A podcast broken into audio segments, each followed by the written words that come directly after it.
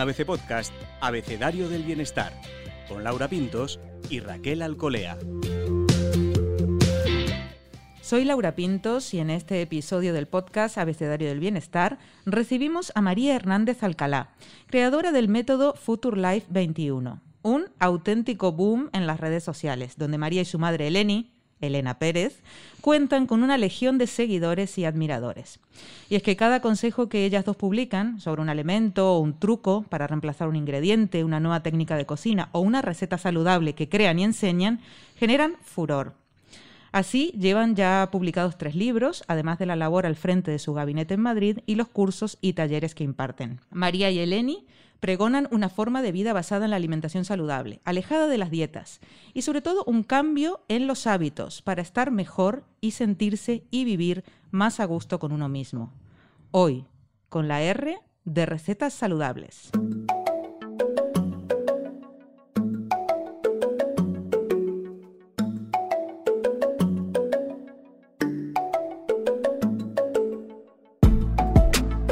Acompaña como siempre Raquel Alcolea. Raquel, las Futur, las Futur y las recetas Futur. ¿Quién no ha hecho una receta de estas dos mujeres? Bueno, por fin, por fin hablamos con María porque eh, para nosotros en ABC Bienestar, María lo sabe porque nos hacemos muchos guiños y muchos cariños en redes sociales mutuamente, eh, saben que son referentes siempre y que estamos muy atentas a todo lo que nos cuentan. Así es, bienvenida María al podcast de ABC Bienestar. Hola, muchísimas gracias a vosotros por contar conmigo. Pues estamos encantadas porque ya te digo que estamos ahí siempre siguiendo a las Futur y haciendo las cositas que nos proponéis, los tentempiés tan ricos.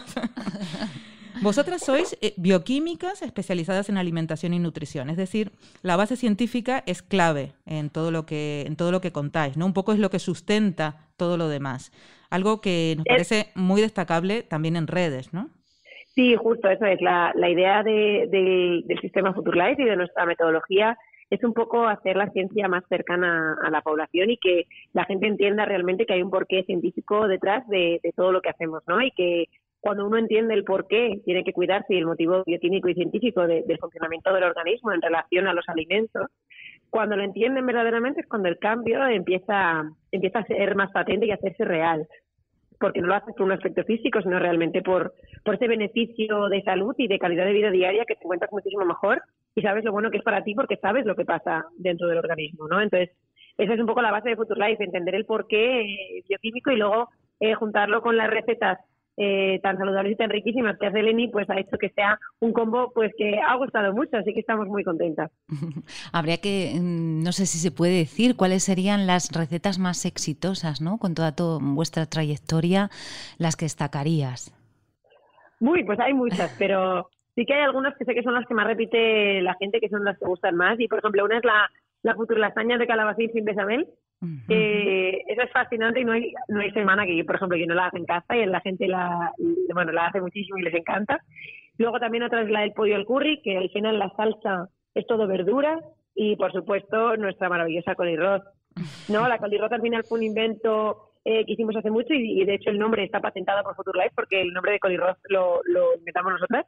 Y, y es algo que, que ahora mismo no falta en muchísimas casas y es un acompañamiento que es como arroz, pero en realidad es coliflor y no sabe a coliflor, está buenísimo y, mojado en cualquier salsa rica, saludable, es un acompañamiento estupendo. Entonces creo que también es otro de nuestros platos más exitosos, aunque hay un montón, las albóndigas eh, de verduras y ternera con salsa de cebolla, se las hace muchísimo también la gente, o sea, hay, también hay, o sea, hay muchas, muchas recetas que, que gustan mucho, así que ya te digo que estamos encantadas.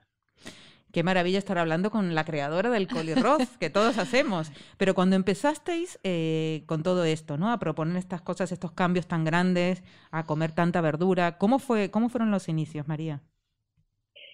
Pues la verdad fueron muy difíciles, ¿eh? No, parece, muchas veces solamente vemos el cisne por fuera y dices, ay, qué bonito todo, pero el cisne va con las patas debajo del agua todo el rato moviéndolas. Con lo cual, ningún inicio creo que es, que es fácil y nosotros empezamos un poco ahí a saco a ver qué pasaba, ¿no? Porque Elena llevaba más de 25 años dedicada al tema de la divulgación científica y temas de nutrición y ciencia y salud, pero sí que es cierto que no tenía nada definido como el sistema que tenemos ahora. Entonces empezamos de cero y me pidió que volviera de Estados Unidos, de Inglaterra, que es donde estaba yo allí trabajando y estudiando, y que hiciera con ella el sistema.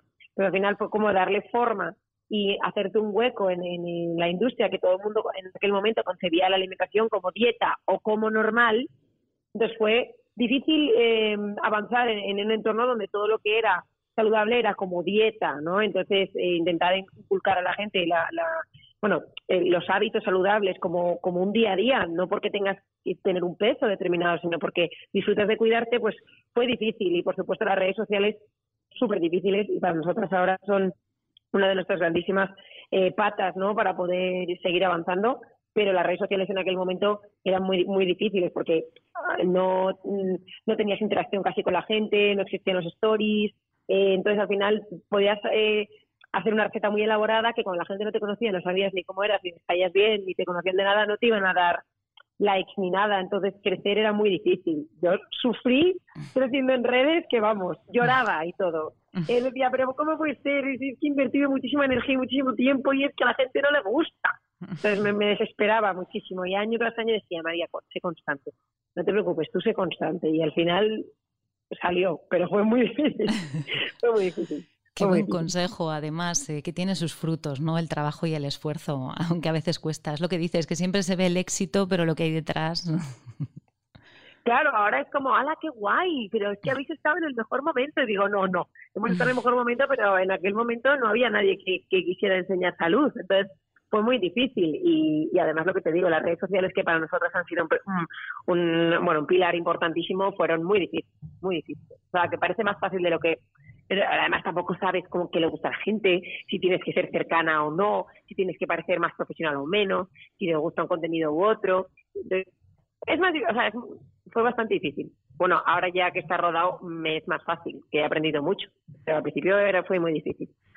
Entendemos que ya las redes van de forma más eh, natural para vosotros, orgánica, y además tenéis una comunidad muy buena de seguidores. Pero cada receta, que también parece muy sencilla, pero llegar a ese descubrimiento, ¿no? esa combinación, tiene su trabajo. ¿Cómo es el trabajo que hay detrás eh, en las Future? ¿no? ¿Cómo, ¿Cómo llegáis a esas recetas? ¿Cómo trabaja Eleni? Ay, es divertidísimo. A ver, ¿qué es lo que te digo? Al ser madre e hija, nosotros nos lo pasamos muy bien. Entonces, somos unas trabajadoras incansables. Es decir, mm, aparte de que ahora mismo, por ejemplo, yo tengo a mis dos bebés, eh, y pues al final pues tengo otro trabajo más, ¿no? Entonces, eh, metemos nuestros momentos de cocinar ahí entre medias, o a lo mejor tenemos a los niños entre medias de nuestras piernas, o no está por ahí, no sé qué. Y al final es muy divertido porque yo, por ejemplo, Eleni inventa mm, de, la nada, ella inventa y abre una nevera y de repente se encuentra con que tiene muchos champiñones. Entonces dice, uff, yo no sé qué vamos a hacer con este. Oye, ¿y si, lo, y si lo bato y le meto un huevo y hago como una especie de crepe para meterle dentro. Ella es así, ella abre la nevera y con lo que haya inventa. Entonces, detrás va mucho de, hay siempre como un par de días a la semana que quedamos como para ver qué, a ver qué sale, ¿no? Ese a ver qué sale a veces está guiado, en plan, Vale, Leni, eh, hay que inventarse un que ahora se está hablándose mucho de, hay que inventarse una pizza con una base nueva, porque hace mucho que no hacemos una y así tal. Entonces, hay muchas veces que no sale algo rico. Mira, el otro día me reí porque le salió una cosa horrible y yo me ahogaba. Y me decía, me decía, a ver, pruébalo. Ella de primera siempre me dice para, como para condicionarme la mente. Bueno, está bien. Y cuando digo bueno está bien, sé que está terrible. Entonces le digo, lo pruebo, lo pruebo y le digo, esto eh, mamá, esto es dramático. Y me dice, sí, ¿verdad? Digo, sí. Y me dice, ¿qué hacemos con esto? Y digo, tirarlo. Y me dice, ¿sí? No, por favor. Digo, bueno, mamá, pues habrá que tirar alguna cosa. Y dice, bueno, lo guardamos para los perros. Digo, bueno, pues lo vamos a los perros. Porque al final hay veces que salen cosas que no están buenas. Pero sí que es cierto que pocas cosas le suelen salir que no están buenas, ¿eh? O sea, a lo mejor te puedo contar con los dedos de mis manos las veces que ha hecho algo que no estaba bueno. Ella normalmente hace cosas muy ricas o toma, mm, le digo, oye, mamá, me acuerdo el día que le dije que había que inventar migas, ¿no? Le digo, mamá, tienes que inventar migas sanas. Y me está, pero María, las migas llevan pan y chorizo. Y le digo, bueno, pues me dice, pero si están buenísimas las migas, hija. Digo, bueno, mamá, están buenísimas, pero para tomarlas más a menudo poder tomarlas todas las semanas, tenemos que hacerlas sanas. Entonces me acuerdo que es que es tan graciosa mi madre. Entonces va pululando por la casa pensando, textura de migas, textura de migas. Y se la oye, textura de migas, textura de migas, textura de migas. Y le digo, mamá, pues, y me dice, garbanzos. Entonces ella abre la, abre la, la despensa y empieza, garbanzos. Las voy a hacer con garbanzos. Le digo, bueno, mamá, pues, y dice, mmm.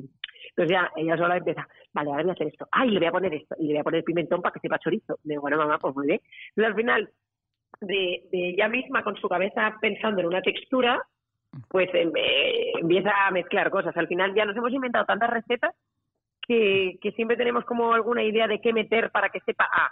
Mm. ¿Sabes? Entonces es muy gracioso. Y al final salieron unas migas de garbanzo con pimentón que le ponen un huevo encima y es brutal como saben amiga. O sea, es impresionante que dices, pero ¿cómo puede ser que esté comiendo garbanzos eh, mm, que son fenomenalmente saludables con, con pimentón y sabe a pan con chorizo?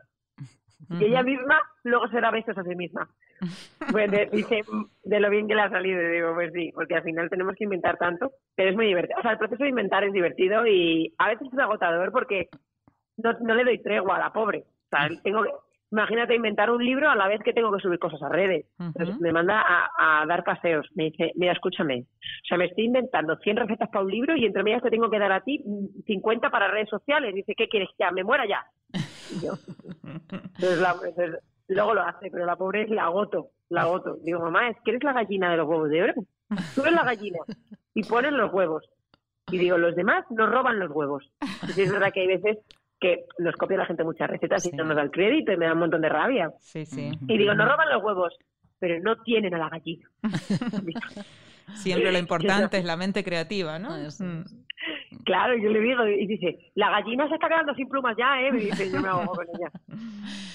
No, pero es muy divertido, lo pasamos muy bien. Has hablado antes de Colirroz, ¿no? Y es momento también de, decir, oye, que muchas cosas vuestras, de pistomate, no sé, todas las cosas que, habéis acuñado y que luego empiezas a buscar y ahora ya todo el mundo os copia, ¿no? Y, lo, que, lo que dices, que no siempre se da el, crédito, no siempre se dice, o sea, porque es fantástico divulgar y es fantástico que, te citen, ¿no? Pero, pero si de repente es como si fuese de otra... Mira, nosotras, por ejemplo, no sé si Laura, yo em, no sabíamos que Colirroz era auténtico vuestro, ¿no? Estaba patentado por patentado además eh, y eso pues es bueno decirlo, ¿no? Y, te da esta oportunidad. Cuéntanos más cosas que sean, oye, que esto es nuestro. Ah, pues mira, hace poco de hecho, a mí me hace mucha gracia porque mi madre dice mucho siempre, pero como la que actúa soy yo, ella siempre me dice, Mary, ¿qué han puesto? El otro día, no sé, en un periódico salió la colirroz, el nuevo arroz, y empieza, ¿qué han puesto colirroz en el titular? Y eso no lo pueden poner, porque es nuestro. Le digo, bueno, mamá, pues eh, a ver cómo hacemos para decirle que es que ese nombre es, está. De hecho, si buscas Colirroz patente, sale que es nuestra, ¿no? Y entonces, al final ya el nombre Colirroz es muy gracioso. Por ejemplo, el nombre Calabacetti también es nuestro, que es de los espaguetis de calabacín. Y si buscas Calabacetti en internet, salen millones de recetas que ponen el nombre Calabacetti, pero son. Ese, ese inventó, o sea, la palabra la inventamos nosotras. Eh, igual que el, también hay otra que es Campi Rap, también la tenemos patentada, que es, eh, pero hacemos como un rap de champiñón, que es brutal, está impresionante.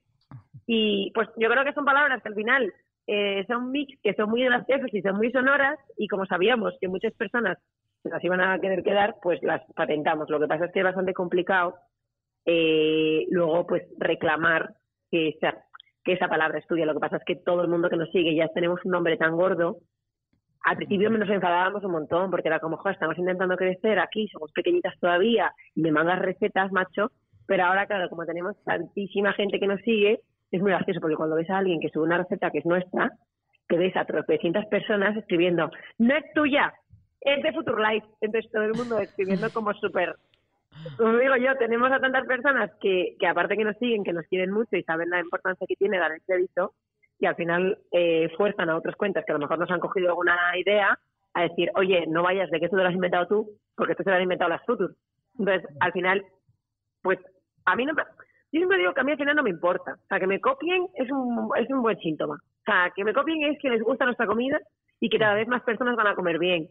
Entonces, dentro de lo que hay, a mí no me, no me afecta. Yo sigo teniendo cada vez una comunidad más grande, cada vez la gente nos quiere más, cada vez tenemos eh, lo que digo, más material con el que poder ayudar a la gente y, bueno, yo creo que cuantas más personas coman sano mejor y si llegan esas recetas a mucha gente y no llegan con mi nombre, pues bueno, no me importa, cada vez más personas comerán mejor, que es el objetivo que tenemos nosotras. Sin duda, María, ese es vuestro objetivo y es lo, en lo que trabajáis cada día, ¿no? Que la gente coma más saludablemente. Y otra cosa en la que trabajáis mucho es en desterrar mitos, algunos mitos que hay por ahí todavía dando vueltas. ¿Hay alguno así que digas, pero cómo la gente sigue pensando que Ah, sí, hay muchos todavía. Yo me, quedo ya que digo, madre de mi vida. Por ejemplo, sigue el mito por ahí, que lo odio, de, ah, no, pues si, sustituye el azúcar por el edulcorante ya está todo genial. Claro. ¿no? Entonces, ese es el mito de ahora, porque como ahora el azúcar está todo el mundo lo está como crucificando fatal horrible, pues ahora dicen, vale, pues entonces lo cambio por edulcorante. Ya sea, mm, los, los de moda nuevos son el eritritol y todos estos que acaban el ol, eh, son los que están últimamente más de moda, entonces dice la gente, vale, pues yo lo cambio por eritritol. Eh, entonces, al final, la gente no es consciente que no hay que tomar sabor dulce diario de normal. O sea, que el, el mayor dulce que tomes al día tiene que ser tomar fruta. Y si un día puntual te quieres hacer un postre o te quieres hacer unas galletas y te las haces con dátil, pues vale. Pero que tampoco te tienes que cebar a dátiles. O sea, que diariamente hay que intentar que nuestro paladar no reciba casi cosas dulces. Si tú sustituyes tu azúcar del café por eritritol, por stevia, por lo que sea, y le pones edulcorante a todo lo tuyo y te tomas las bebidas light y todo light, no estás ayudando a tu paladar a recuperarse y a que no te apetezca dulce todo el tiempo. Porque el paladar se tiene que reacostumbrar sin tomar nada de dulce. Entonces, al final la gente cree que como no tiene calorías es sano y me pongo muy nerviosa con eso. Porque dices, ah, no, como no tiene calorías está bien. No, no es verdad. Las bebidas light no están bien. Y eso tiene que ser algo que la gente tiene que saber. Y que porque no tenga calorías no significa que sea saludable o que sea mejor.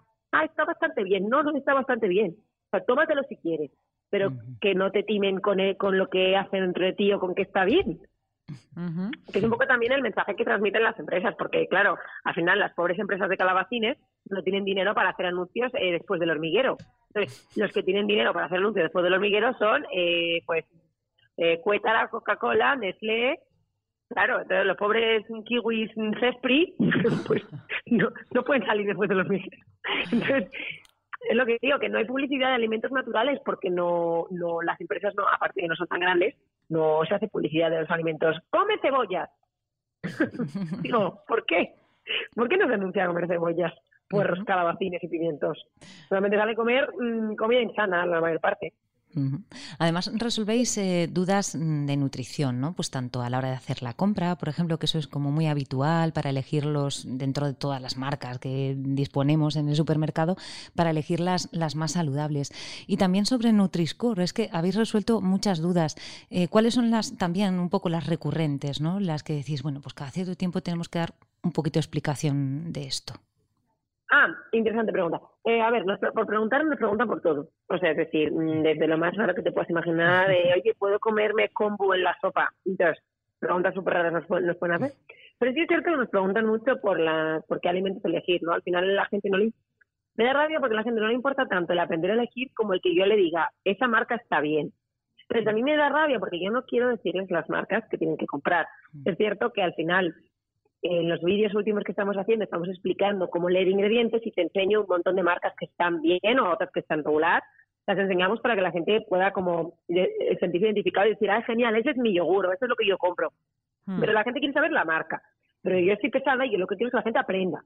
Y que si hmm. vives en Tumbuktu, puedas mirar el yogur. Hmm. Porque en Tumbuktu no vas a tener el mismo que tienes aquí. Entonces, ¿qué quiero? La gente aprenda a leer, aprenda a entender una etiqueta. Y esa es también nuestra labor. Por eso nos preguntan mucho sobre, ¿esto está bien o no está bien? Entonces, por eso muchas veces hemos tenido, bueno, que hablar del etiquetado, hablamos mucho de la compra, hablamos mucho de si tienes que elegir una leche vegetal, si tienes que elegir un, chocolate, si tienes que elegir cuál sería los buenos ingredientes. Por eso aún así la gente te dice, vale, pero este está bien. Digo, te acabo de enseñar cómo se leen. Léelos. ¿Está mm. bien? Sí pues entonces ya está, pero quieren que yo le diga, ese mm. sí, mm. ¿sabes? Entonces, es como que se sienten más seguros si le digo, ese sí, pero, pero digo, pero si te enseñan a leerlo, léelo y, y ya está. O sea, porque creo que es más útil que la gente aprenda a elegir, o sea, como que si tienes el conocimiento eres más libre de poder decidir qué quieres hacer. Pues no, no solo es la marca y al final no, nosotros no nos unimos a ninguna marca nunca, eh, solamente enseñamos que hay marcas que están bien y marcas que no están tan bien. Entonces, pues mira, si Nestlé tiene una, un yogur, no, mm, eh, Danone tiene un yogur que está bien, pues te voy a decir, este yogur está bien. Hmm. Pero igual que te enseño eso, te enseño otras marcas. Entonces, para que tenga la gente un poco más de opciones. María, está claro que hay que aprender a leer las etiquetas, a descifrarlas y hay que aprender también a cocinar. Quiero decir, tú tienes a Eleni, sí, a la, gallina de los huevos de oro, pero para el resto, ¿tenemos que aprender un poquito a cocinar para comer sano? Es imprescindible, es decir, el otro día, de hecho, hablaba con un amigo en el, en el ascensor y me decía, María, es que hoy en día, digo, ¿qué se, le digo yo, ¿qué les estamos enseñando a los niños? Mm. A, coger un teléfono y a llamar para pedir comida. Mm. Es que la, gente cuando tiene mucho lío a día de hoy, bueno, ahora un poquito menos porque estamos un poco con el tema de la pandemia y estamos un poco mm, cortándonos, ¿no? Pero es cierto que hacia donde estamos tendiendo es a pedir todo, a que nos traigan todo, nos lo den todo hecho, toda, y igual que invertimos tiempo todos los días en peinarnos, en arreglarnos o en vestirnos, hay que invertir un poquito de tiempo en preparar comida que nos guste, que nos haga disfrutar de cuidar nuestra salud, porque al final vamos a comer todos los días de nuestra vida y nuestra salud diaria de ahora y nuestra salud futura va a depender en gran parte de eso. Entonces es algo que no podemos dejar para, bueno, cuando tenga menos lío ya me pongo a dieta. Digo, pero ¿qué dieta, pero qué lío? Vamos a ver. Claro, eh, es. que es algo muy importante, es que la salud es la prioridad, tiene que ser la prioridad en la vida. Y, y, está muy ligada a hábitos, donde alimentarse es muy importante. Entonces, si tú no disfrutas de comer, es imposible que tú mantengas ese hábito. Entonces, tienes que ser capaz de preparar en poquito tiempo, por eso también cada vez damos herramientas nosotras más rápidas para poder ayudar a la gente. El último libro nuestro es de Batch Cooking para que la gente no tenga casi que invertir tiempo, pero disfruten de comer. Pero porque si no tienes ese pequeño hábito de, venga, el domingo me preparo unas cosillas y invierto luego todos los días 20 minutillos o media hora y me hago un plato muy rico que me gusta a mí y a mi familia. Digo, ¿qué vas a hacer? Le digo a la gente, ¿qué vas a hacer? ¿Vas a pasarte una vida comiendo ketchup y mojando nuggets eh, ahí? Tendrás que aprender a cocinar cosas que estén ricas para ti y para tu familia. y, sean saludables. Además, nos, sí, además nos das eh, también herramientas, eh, aliados, por ejemplo, el congelador, ¿no? Que muchas veces con respecto a la falta de tiempo, ¿no? Nos habláis del congelador, de todos los básicos, de todas las cosas que podemos tener. Eh, ¿Cuáles serían los fundamentales para eso, para, para iniciarse un poco en, en la cocina? Mm, a ver, fundamental para el Lenny el ajo perejil congelado. Es decir, picas ajo, picas ajo y tienes, lo mezclas con perejil picado y lo tienes congelado como en planito. Y así puedes cogerte un, trocito así, clac, y te coges un trozo, lo pones con el aceitito en la sartén y sobre eso puedes echar lo que sea, desde verduras hasta pollo, lo que sea, y te sale con un sabor buenísimo. Eh, por supuesto, eh, nosotros siempre tenemos verduras congeladas cortadas en pequeñito, que podemos hacerlas nosotros o hay veces que las se pueden comprar ya hechas. Lo que pasa es que al final pues gastas un poco de plástico si las compras ya congeladas, cortadas, pero a Eleni le encanta, la verdad. Si hay un montón de verdura congelada siempre se puede. Y luego tenemos todas las proteínas congeladas en planito, en, en, recipientes como en plano y tenemos pues de todo. Pollo, pavo, desde pescado de todo tipo y entonces al final si tienes prisa no tienes tiempo, lo que te digo, pones aceite en la sartén, echas un trozo de ajo perejil y, le, y coges tu bolsa de cebolla cortada echas un poco de cebolla, echas un poco de calabacín que tienes cortado y echas un poco de pimiento. Si tienes un rehogado que no has invertido nada en cortar nada, ni en hacer nada y no tenías nada fresco porque no te ha dado tiempo, pero la verdura congelada es una magnífica herramienta que además hay veces que tiene incluso más nutrientes que la verdura fresca, porque la recogen en su punto óptimo de maduración y la ultracongelan. Hay veces que lo que digo que es incluso, o sea, no se tiene que pensar que la verdura congelada tiene menos nutrientes, no es peor en absoluto. No es peor en absoluto. De hecho, ya te digo que nosotros compramos muchísima verdura congelada. O sea, es estupenda la verdura congelada. Pero la gente la tiene como, no, no es tan buena. Sí, sí, es súper. Y además sale muy rica. Eh, el Eni siempre dice, mira, la mitad de mis platos la gente no sabe que yo los hago todo congelado. Porque no tiene, la, como dice ya yo estoy ya no quiero cortar ya más. Me dice, yo me parto de ella. Yo ya es que yo de cortar ya no quiero cortar. Y si no tengo tiempo, entonces pongo la cebolla y ala. Y me hago 20 kilos de cebolla dorada. También la cebolla dorada también, la cebolla pochada te da muchísimo sabor a cualquier guiso. Pues ella siempre tiene también mucha cebolla eh, dorada congelada. Entonces coge sus bolsas de cebolla congelada, las pocha y, la, y una vez pochada la cebolla la vuelve a congelar. Y dice, ya tengo la de Dios de cebolla congelada. La pongo, la caliento y le echo un pescado. Dice, buenísimo. Claro, al final hay que tener estas herramientas para cuando no tenemos tiempo hoy en día. O sea, hoy que nos pasemos en la cocina dos horas al día es imposible pero, eso no significa que no tengamos que cuidar nuestra salud a través de la comida. Pero tenemos que dar un poco de herramientas ahí para ayudar. María, además de un buen congelador, con todo lo que has dicho, con verdura congelada sobre todo y proteína, en la nevera, huevos, ¿qué más? Un básico, básico para gente que sigue... Que... Ah, pues lácteos sin lácteos sin edulcorar, ¿vale? Yo tengo mi, mi balda arriba de lácteos sin edulcorar, pues de quesos, yogures, tal. Luego eh, los pues huevos, la leche, ¿no? Y mm, luego tengo eh, pues tipo mostaza eh, y chocolate negro de 85 a 90, 95% de cacao. Y luego tengo pues dos cajones, eh, bueno, como dos o tres baldas de verduras, uh de verduras. Y luego como una balda para mis tuppers y para lo que estoy descongelando. Y te digo que no tengo nada más. te lo digo, ¿eh? Porque vosotras, porque vosotras sois grandes defensoras del batch cooking, de esto de cocinar mucho un día, que tienes un ratito, pues aprovechas, ¿no? Claro, al final si tú un día a la semana inviertes un par de horas o tres, es un poco rollo porque dices, joder, tres horas, pero lo, agradeces toda la semana, porque si no acabas comiendo súper pereza, eh, acabas picoteando, acabas pidiendo comida porque pues qué cansancio. Entonces, en cuanto inviertes un poquito un día y con esas bases tú ya te puedes hacer cosas muy ricas durante la semana, es una manera maravillosa de hacer que la gente coma bien. Y es que si no, lo que te digo, la pereza, el buff con el lío que tengo, me voy a poner ahora a... Ah, y no tengo ideas y no tengo tal, pues si yo te doy en un libro un montón de bases y un montón de ideas que hacer con cada base, te facilito muchísimo la vida y tú disfrutas de comer sano y variado. Porque lo malo que tiene el batch cooking cuando haces solo una receta, por ejemplo, haces un montón de mm, sopa de repollo, pues que pasarte toda la semana comiendo sopa de repollo, me sacamos un poco hasta el pelo. Entonces, lo bueno que tiene nuestra, nuestra idea del batch cooking del libro es que tú te haces varias bases y con esas te haces platos súper diferentes. Entonces no te aburres. Tú puedes hacerte una sopa o te puedes hacer un pastel. Entonces, aunque tenga la misma base de verduras, no te sabe lo mismo una sopa que un pastel y estás comiendo un montón de verduras.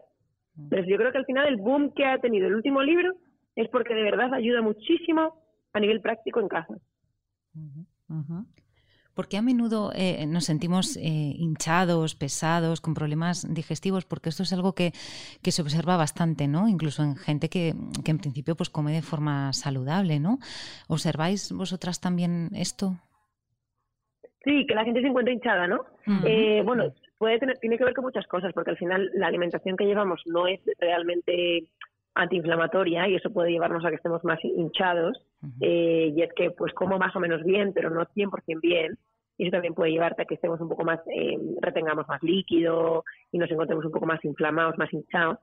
Y por eso cuando uno come verdaderamente muy muy bien y no muy muy bien no me refiero solo a no comer ultraprocesados sino también a combinar bien a priorizar dentro de los alimentos saludables cuáles porque al final hay elementos muy saludables que cada vez más personas están tomando como muy a menudo y es como lo que te decía antes, vale, está bien, pero no, hace falta que lo tomes tanto, ¿no? Eh, hay que saber cuáles priorizar, cuáles tomar más, cómo combinarlos. Es un poco entender un poco más allá del organismo para saber cuál sería la mejor alimentación para reducir esa inflamación. Pero otro de los temas también es el tema digestivo, ¿no? Que nos encontramos hinchados de la barriga porque la microbiota es muy importante y la gente no sabe cuidar la microbiota a través de la alimentación pero nos creemos que da igual lo que comamos y que lo malo de comer mal es engordar, la gente no sabe que eso es lo menos malo de comer mal. Que comer mal te puede llevar a muchas situaciones como es cansancio, dolor de cabeza, dolor articular, inflamación de la barriga, malas digestiones, eh, que te encuentres súper mal, que duermas mal, que estés agotado, que estés enfadado, que estés molesto, que estés apático. Mm. Todo eso tiene muchísimo que ver también mm. con la comida. Y la comida no solamente es aspecto físico, que es lo que muchas veces eh, tenemos en mente, ¿no? Y, el tema intestinal tiene muchísimo que ver con la alimentación, por eso también cada vez hay más personas que se encuentran más pesadas y peor con el estómago, porque eh, los malos hábitos también pueden llevarte a eso, ¿no? Por supuesto, a gastritis, eh, a ardor y todo esto también tiene, por supuesto, que ver con lo que estamos comiendo y con los hábitos, ¿no? María, has hablado antes del chocolate negro como un recurso que sí entraría dentro de lo más saludable. ¿Qué pasa con el alcohol? Ay, el alcohol no se tiene que tomar. Nada, cero. Nada, o sea, es decir, a ver, no puedo deciros como divulgadora de salud que soy, no puedo deciros que, ay, sí, genial el alcohol, porque un poco no pasa, no.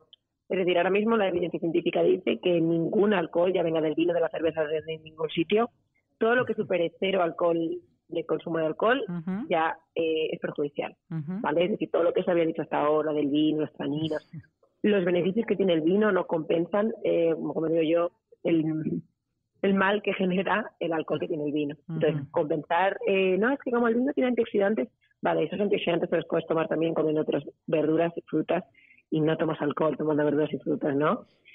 Pero realmente no puedo recomendaros eh, bajo ningún punto de vista tomar alcohol. Por supuesto, cuanto menos se tome, mejor. Yo sé que hoy en día la gente eh, toma alcohol, pero sí que espero y creo que sí que es algo que se está viendo, que hay un porcentaje de la población que está bebiendo cada vez más, pero hay otro que cada vez bebe menos.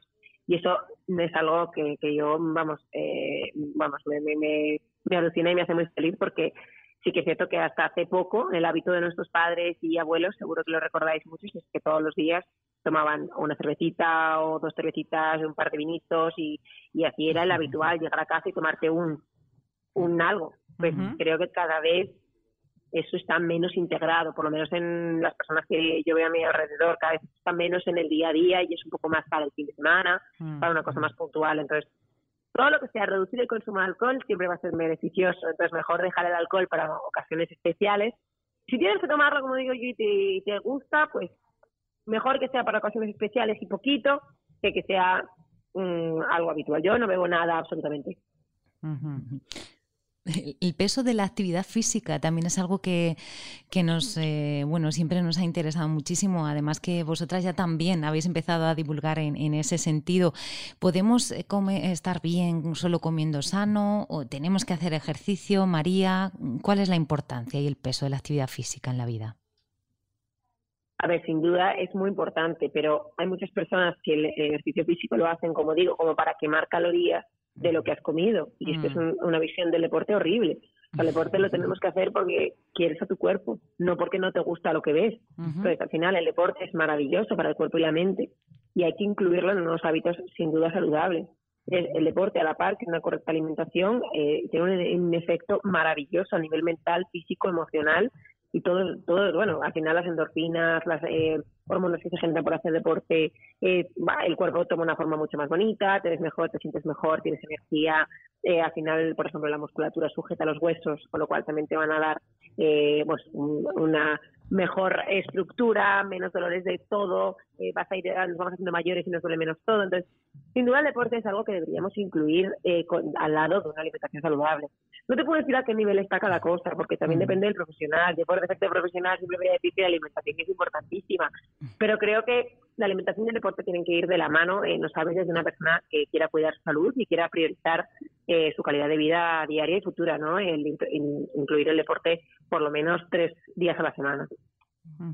Porque vosotras habláis siempre de esto de no enfocar la, alimentación y todo esto como una dieta, ¿no? Como un periodo, como tengo que aplicarme esta medicina, sino un cambio de vida radical, una forma distinta de, enfocar la salud y el día a día. Claro, es decir, al final tenemos que, tener unos hábitos que nos hagan felices todos los días. y, dentro de esos hábitos que tú digas, disfruto de comer bien, disfruto de mi deporte, igual que disfruto mi fin de semana con mis amigos y pues si alguien se quiere tomar algo que no es tan saludable, es perfectamente saludable tomarte algo no saludable, ¿no?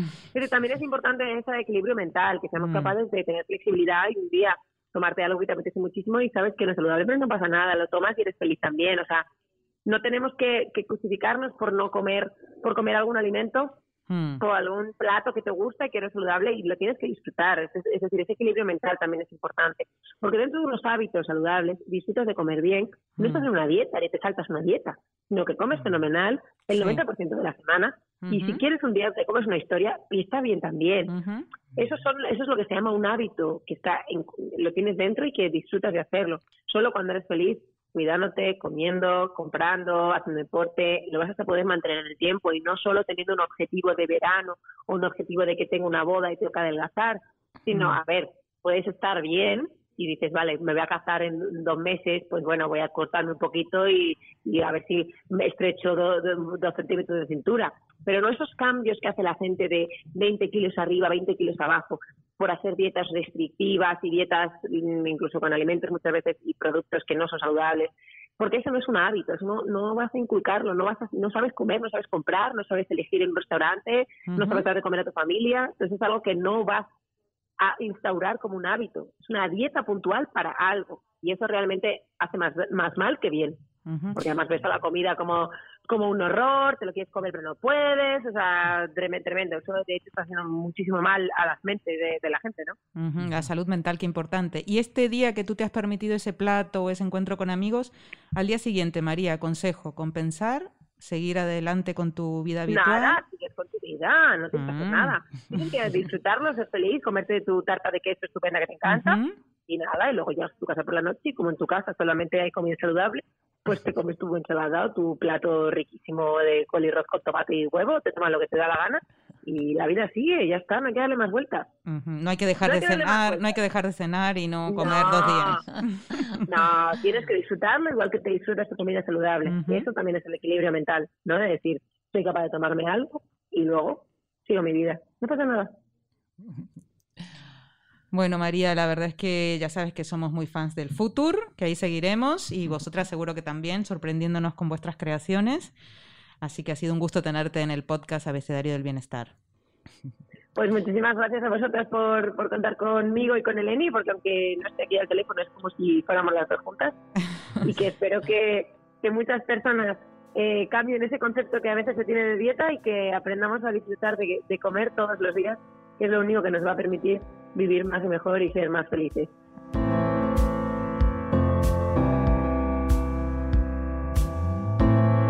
Así es, sin duda. Raquel, de todo, ese, todo esto que nos ha contado María, ¿qué, qué te ha quedado así resonando. Bueno, unas lecciones, mm. lecciones magistrales para comer sano y, bueno, pues para estar mejor. Eh, me encantan los básicos que nos ha, nos ha desvelado, el recurso del congelador, el, pues el batch cooking como, como fórmula para, para las prisas y el agobio, tanto, ¿no? Y en general la esencia, la esencia de, de que comer no es solo para la apariencia, para un objetivo, ¿no? Que es comer sano es la vida, ¿no? Y la importancia de eliminar el dulce y los sustitutos, ¿no? del paladar. O sea, creo que no, aunque ellas lo repiten mucho, María, pero que no se termina de entender la importancia de, reeducar el paladar. Porque ese permitido con ese edulcorante, pues te está, te está trayendo sus consecuencias y haciendo daño finalmente. Lo dicho, muchas gracias María y un beso también para Eleni. Muy bien, ha sido un placer, gracias a vosotras. Igualmente, adiós. Y hasta, la próxima, bienestarios.